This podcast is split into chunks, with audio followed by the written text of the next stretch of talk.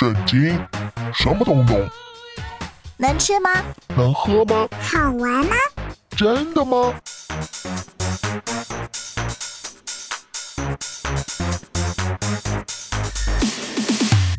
圣经鸡尾酒，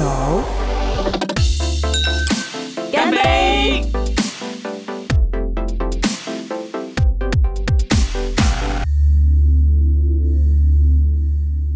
Hello，我是知心。Hello，我是夏凡哥，大家好。今天的节目一开始，我们要来讨论一种观念。华人传统上都会说，会吵的小孩有糖吃，这是不是世间的真理呀？不敢说它是真理，但确实有时候闹一闹，好像比较容易被注意到。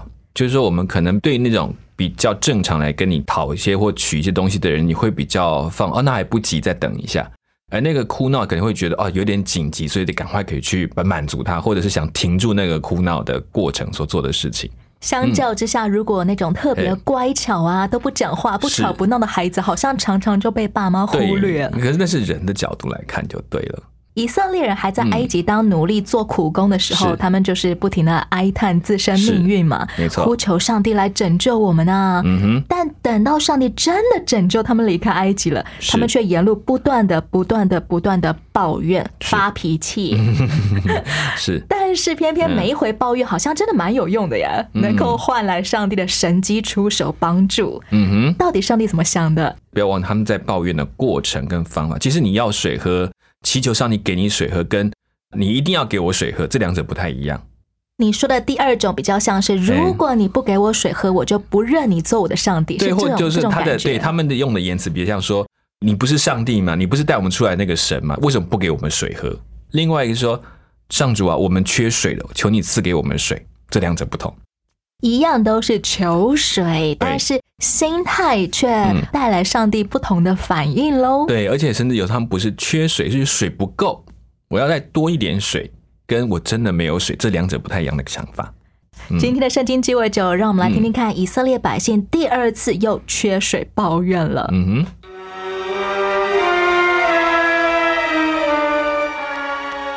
当百姓向西乃山行进的时候，他们来到利非定，那儿没有水。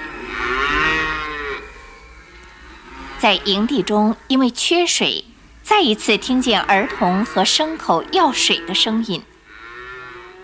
百姓又再一次责怪摩西和亚伦。我们要水，给我们水啊！为什么要我们离开埃及嘛？把儿童牲口带来这里渴死呢？上帝到底在不在我们中间啊？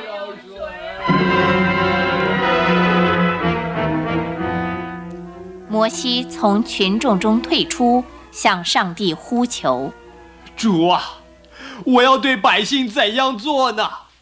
他们几乎要拿石头打死我。”你手里拿着先前专打河水的杖，带领以色列的几个长老，从百姓面前走过去。上帝必在河烈山的磐石那里站在你面前，你要击打磐石，从磐石里必有水流出来，使百姓可以喝。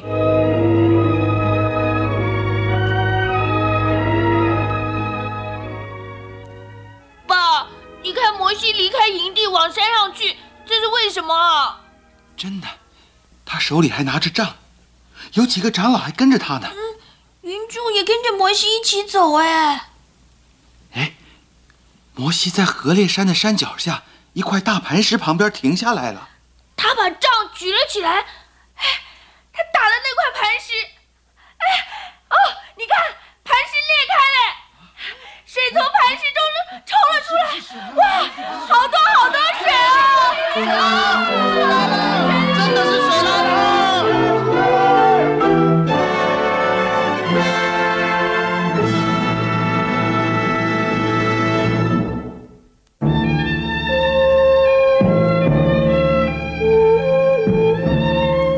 摩西把家眷送回岳父家以后，很久都没有他的消息。对他那亲切又文静的妻子希波拉来说，这是段极为漫长的日子。妈妈，快点来！有个人，有个人刚走进外公的家里。他说他最近见过爸爸，他知道爸爸在哪里。快点来看，你快点嘛！好好好，德顺，一力一谢。我们一起过去外公那里看看有什么好消息。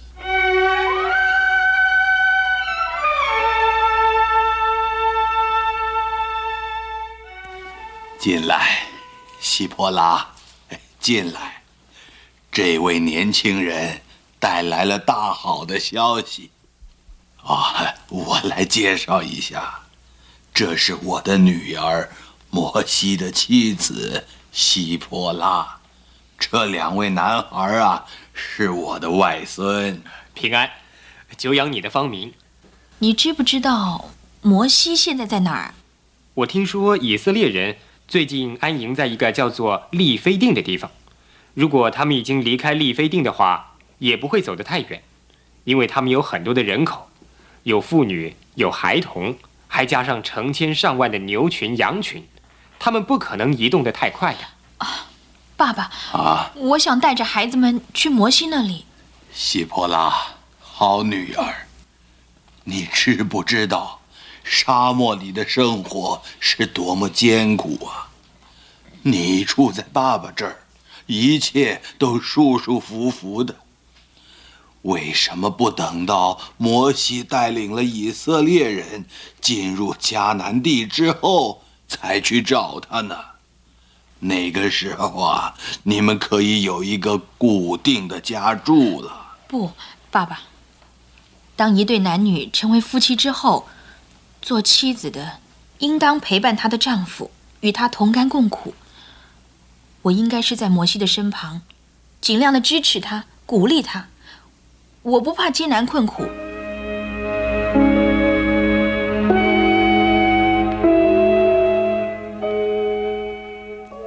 希波拉，我反复的思考了你的想法。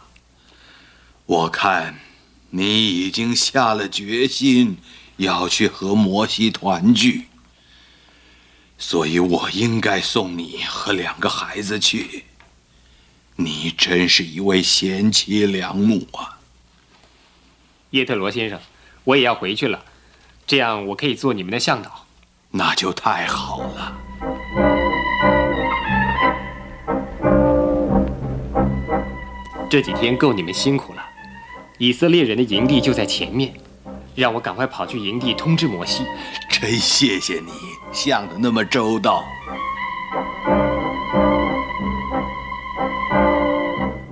先生，请告诉我在哪里可以找到摩西？他的帐篷在哪里？哦，白天呢，他不会留在自己的帐篷里的，他从早到晚都是为百姓做审判、解决难题，他好像是一位法官似的，天天主持审判，大多数的时间呢，都可以在营地的中央找到他的。真的在营地的中央找到了摩西，他正在审判一项案子。我判你赔这个人一只活的羊，至于你无意间害死的那一只，就归给你。好，下一个案子。对不起，摩西先生，我有一项重要的消息告诉你：你的妻子、孩子和你的岳父叶特罗老先生正要来这儿，我先来通知你。哦。谢谢你。今天的审判到此为止，各位明天再来。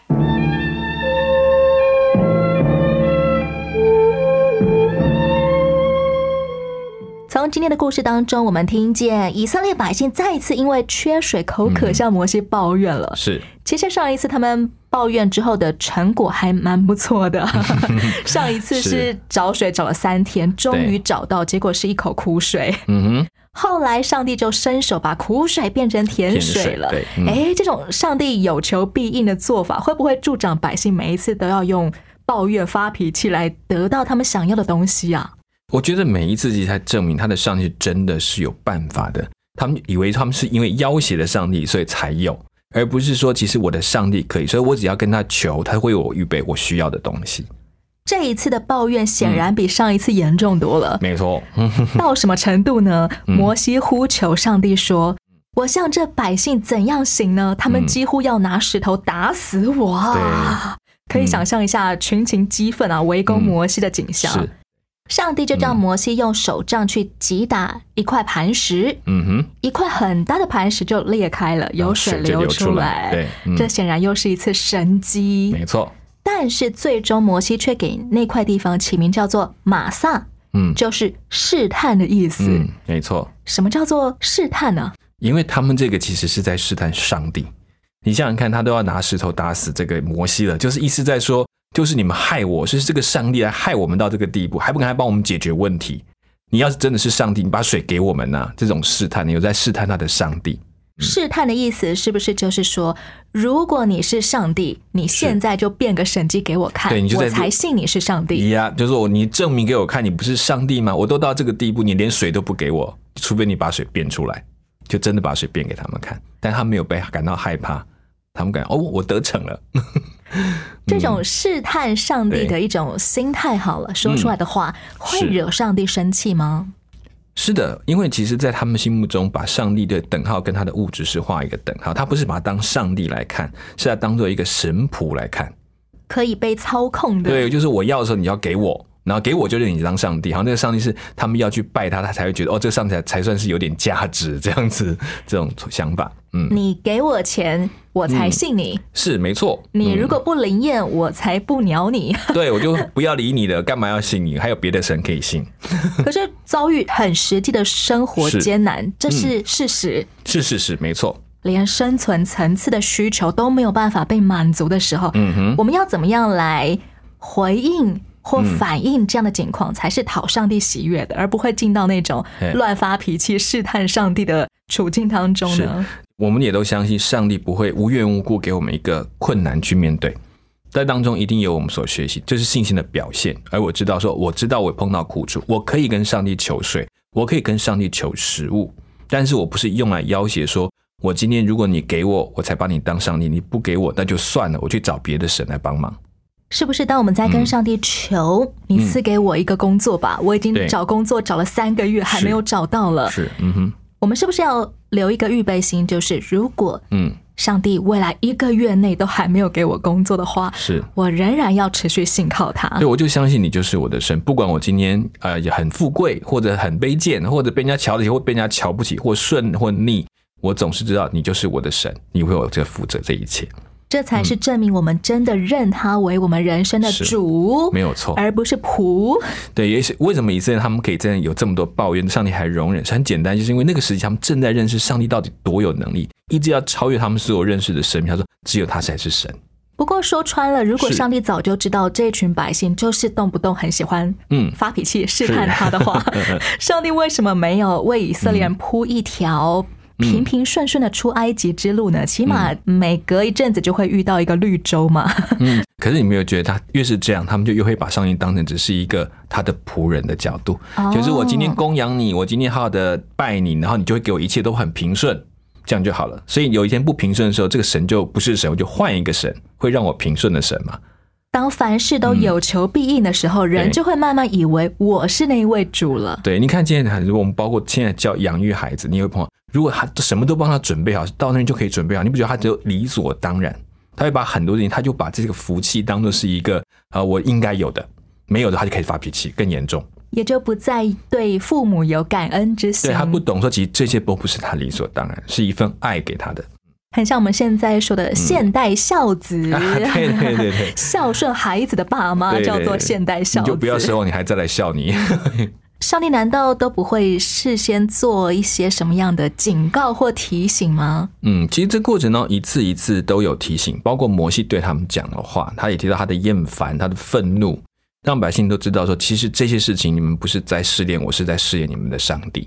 所以其实都有说。那我觉得在过程当中，一段一段，有一些人慢慢的明白，有一些人可能还没有很清楚。上帝要救这一群嗯不那么乖巧的百姓出埃及，是上帝他自己是不是也在冒险呢？是啊，你不觉得在后面在就有很多先知书都提到这段历史，都说他是像老鹰啊，抱着他的这个雏鸟学飞，把它放在他的怀中去保护、喂养。这同样的概念，他知道还不成熟，你们还不明白，我一步一步来。如果这个小鹰总是学不会呢？总有他需要面对的一天。你看，他总是要他吓一吓他，也要知道在哪边有危险。再把他拯救起来，就是一步一步来。其实每一段的叠交都有一段的新的学习。如果我遭遇某些困境啊，我可能在困苦当中，我也会忍不住的想要质问上帝：你到底在不在？嗯，你到底有没有帮我？为什么我的倒霉是一连串呢？没错，这一交一交的过程，你每一次起来被拯救回来，你就多一次对上帝的认识。其实这些以色列人，你看他们其实。我们也说，他们不是有认识上帝吗？不是有悔改吗？好，悔改一段时间又忘记，然后再来一次，再来一次，而且发现后来越严重。当他们越遗忘的越严重，上帝的放手就越严重，要面对的处分就越严重。当我们在艰困当中，脑中开始产生一些“上帝，嗯你到底在不在”的疑问的时候，其实也就正是我们的信仰可以开始突破某些瓶颈的时刻了。对，你会发现每一次的失望，然后再回来发现哦，原来上帝是这样，然后再哦，原来上帝是这样，你的信心里面有个新的看法。我觉得上帝是帮助我们，不要停在起初而已，他希望我们更深的认识他。所以也许有更多的考验，可是每一次考验之后，你看到一个不一样的上帝。我们才会真正的成熟长大。是上帝虽然有时候容许我们遭遇不顺的情况，但他应许我们的是，他永远不会抛弃我们。对，其实，在困难，他也跟我们同行着。先来听一首歌，叫做《带领我》。歌曲之后，继续聊聊以色列人的旷野之路。你的时候不同我的时候，我要等候不住感谢祈求，直到黑暗归过去，我要在你宫中欢喜。可谁能抵挡我？若你要帮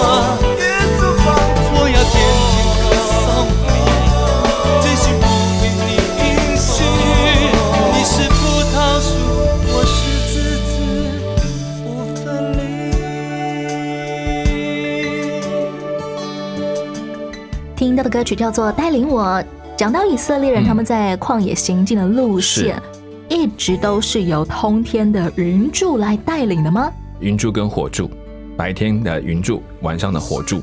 这些都是用肉眼可以看见的没错超神奇天后现象啊！是如果你每一天白天晚上都有云柱火柱可以用肉眼看的话，以色列人怎么还会质疑上帝到底在不在我们中间呢、你不觉得小孩子都觉得很多东西就自然会放他面前给他吃？他会问说：“哇，这个很神奇。”他只会说：“为什么今天没有了？” 你懂我意思？就是当然这些都很神奇。第一天觉得奇妙，第二天觉得奇妙，再一个他就就习惯了，习惯成自然，就觉得 OK 就是这样。我们是这么幸运有这个，那所以这个神就要对我们好一样。跟太阳从东边出来，嗯西边落下一样，理所当然都要为我而预备。你知道猫狗神学吗？狗狗比较忠心，猫咪比较猫猫会有想法说：“今天你对我很好，你照顾我，所以我终于知道我是你的主人。”了解一次，同样的主。人是我的铲屎官，对，狗狗却是真的把人当成它的主人。所以说因为你对我好，我知道你是爱我，所以你是我的主人，概念不太一样。很多时候我们会陷入很像猫的一种对心你今天不。对我好了，这个主人有，呃，我这个主人做的不光彩了。上帝不在了，因为你现在没有把我所有需要的摆在我面前。没错，摩西他逃到米甸的时候，娶了一个妻子，名叫做希波拉。今天我们听见了希波拉这个人，他是是什么背景的人物啊？他是米甸人，也就是说当时的几个游牧民族当中的一支。米甸其实有好几支，他是其中的一支，嗯不是以色列族不是以。色列族人，对，跟他没有关系，圣经其实对于这个希波拉的琢磨并不多不。多，几乎没有什么说明。夏凡哥，你觉得希波拉这位大哥的女人，大概是个怎么样的女子呢？呃，可以说她应该是非常冷静，而且是蛮有智慧的女人。其实摩西被她救过一次，那个事件真的让人有点匪夷所思。对，就是当摩西要终于要离开他们家，回到以色列过程当中，不是有天使要击杀他，希波拉就赶紧把他儿子的做了割礼，然后褪下的羊皮丢到那个面前，然后拦阻了这件事情。就救了摩西免于死。没错，整个嗯事件都让人觉得有点困惑，是到底为什么上帝一开始想要杀摩西呢嗯，我？觉得其实也是警告摩西，因为摩西当他准备要回去的时候，他并没有按照以色列人的礼仪对他的孩子进行应该有的隔离。哦，当然，这只是一个我们猜测的原因，其实里面没有琢磨很清楚。但也有人说，是因为摩西没有很甘愿的回去，他其实一直在跟上帝 argue 讨论说：“我家我不适合啦，你找错人啦。”讲半天，所以让你讲到说是我叫你去的，所以你要弄清楚。不管是在对待孩子的方式上面有没有以身作则，或者是他在对待上帝呼召他做的事情上面有没有甘愿上，嗯其实上帝都是在给他一个警告。对，但是希波拉的反应超快，他马上就做了一个决定。希波拉立刻就知道上帝为什么想要杀摩我我我其实没有。办法知道为什么他知道，但他就做了一个可能他们认为他们有办法息怒的方法，用血做一条线。明明他是一位米甸人，而不是以色列人，他却晓得该怎么样的来敬奉耶和华上帝。对，用一个血，然后表达这个一个舍命的精神在当中。嗯。希波拉让人想象起来，仿佛是个任劳任怨的贤妻良母、哎、而且也是他们主动把摩西带进他们的部落去的。在全世界嗯的华人教会当中，传统上对于师母这种角色，都有一种很像希波拉这种哇任劳任怨啊、默默无声啊的这种概念。嗯嗯嗯，这是一个好的模范吗？是不是做传道人的妻子要像希波拉呢？不能这样子来比较，因为它实在完全不同的时代环境。嗯，我们现在传道也不能拿摩西来做比较，是，这只是一些东西是完全不一样的。那我觉得这现代的师母跟甚至三十年前师母其实也不相同，他们的环境不一样，对他们的期许跟要求应该是不相同的。有没有一些共通的准则呢？我我觉得基本上一个师母只要能够好好的辅佐他的牧师，照顾好他的家就够了。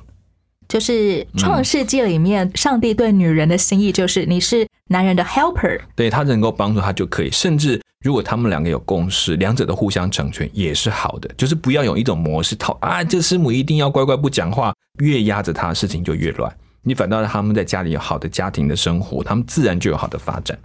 小凡跟你说到一个很重要的观念，就是彼此成全，而不是是只有师母要来成全牧师。对，因为有的时候我发现有些师母他能力更好，他的牧师反倒成为他的辅助的时候，来帮助他也能够做得更好，因为都是为了教会，为了神的国。当中如果是一定要谁比较好，有时候你们我们太快的把身子一画下来，他们的家庭好，有好的生活，就是我们的见证。说穿了，不是只有传道人才是上帝所呼召的，师母们也是上帝宝贵的女儿们啊。对，没错。所以，当然我们应该要按着上帝的爱、上帝的真理来彼此成全，而不是买一送一的那种标哦，这样子。很危险，因为跟过去真的是不一样了。今天故事当中，最后我们听见以色列人他们在旷野当中的生活，好像游牧民族一样嘛，对，到处搭帐篷、拔营，然后又扎营。是的。这时候的摩西，他需要做怎么样的审判官呢、刚开始我觉得摩西他其实有点复杂，就是说因为上帝教导的命令没有办法让所有人都很明白，所以他用各种判例，就他们的纷争或问题来解决的过程当中，让他们来认识到底神的心意是什么。当然，这变成说，他每一个这个判例，可能这一群人听到了，另外一群还是不知道，下一次同样问题又还是来找他来处理这些问题，所以变得很辛苦。这种审判官好像不是我们所谓的法官，嗯。而比较像是嗯导师这样的角色喽。就是有点调解，当然还可能也可能定出一些法则，或者是应该道歉啊，或哪一方的是非，可能也有这方面的表示。现代的教会的传道人啊、牧师啊，嗯。也需要担任基督徒的群体之间彼此的调解委员长。是是是，这当然也要大家能够接受得了，因为有的时候各说各的理，他们都不回到上帝的理，那也没有用。夏凡哥，作为传道人，有没有一些呃调解的原则可以跟我们分享呢？啊，这个做传的调解其实是一件要常去思考的，因为如果大家都可以回到道理上来看，回到上帝的道理来看，那就容易。但是如果两方只是为了利益在争执的时候，你就很难做一个真正公正的中间人。就是有些东西，我觉得跟他们家族利益有关系，要稍微要避开一点，因为这些事情不是你能够定断的。但是如果只是纯粹他们在一些情绪或者彼此的关系上的破裂，那可以找一些方法来帮他们调解，好好的谈，让两造当中公开的谈，尽量避免私下处理完，因为私下处理完，你会东边讲一套理，西边讲一套理，两者将来碰到面又更有更可怕。传道人常常必须要做那个调解的中间人，帮嗯两方重新翻译他们的意思，再给对方而且最好是能够在清楚等候彼此对话的过程。如果是分开个别讲，等到碰到又是另外一个纷争又要开始。像摩西一嗯样，他在调解人际关系的纠纷的时候，同时还要教导上帝的真理、上帝的律法。对，有时候真的是难，要总会有一天要做黑脸的感觉。嗯 是啊，哇，传道人难为，而且要带领这么庞大，起码光男人就有六十万的，嗯哼嗯哼呃这一大群以色列百姓，真的不是一个容易的事情。没错，嗯，上帝的呼召很伟大，而嗯愿意接受这个呼召，不管中间挣扎过多少次，好了是。当他顺服的时候，上帝的嗯祝福也就同时更多更多的领导他，帮助他可以胜任这么艰难的角，色。当然他还是会有抱怨的时候，会觉得我干嘛带这种事情呢？上帝干嘛交这群人给我呢？亲爱的朋友，嗯如果你对于你自己身在家庭当中的角色，身在社会职场上面的角色，常常觉得有一种嗯拉扯啊、嗯很为难的时候，我想可以多多读读摩西的经历。我们有机会一起来分享。节目的最后，和你分享由大卫帐幕的荣耀所演唱的《主，你离我不远》。我是知心，我是夏凡哥我们空中再会了，，OK，拜拜，拜拜。天父，我静静寻求你的容颜，我在你施恩宝座前谦卑我自己。耶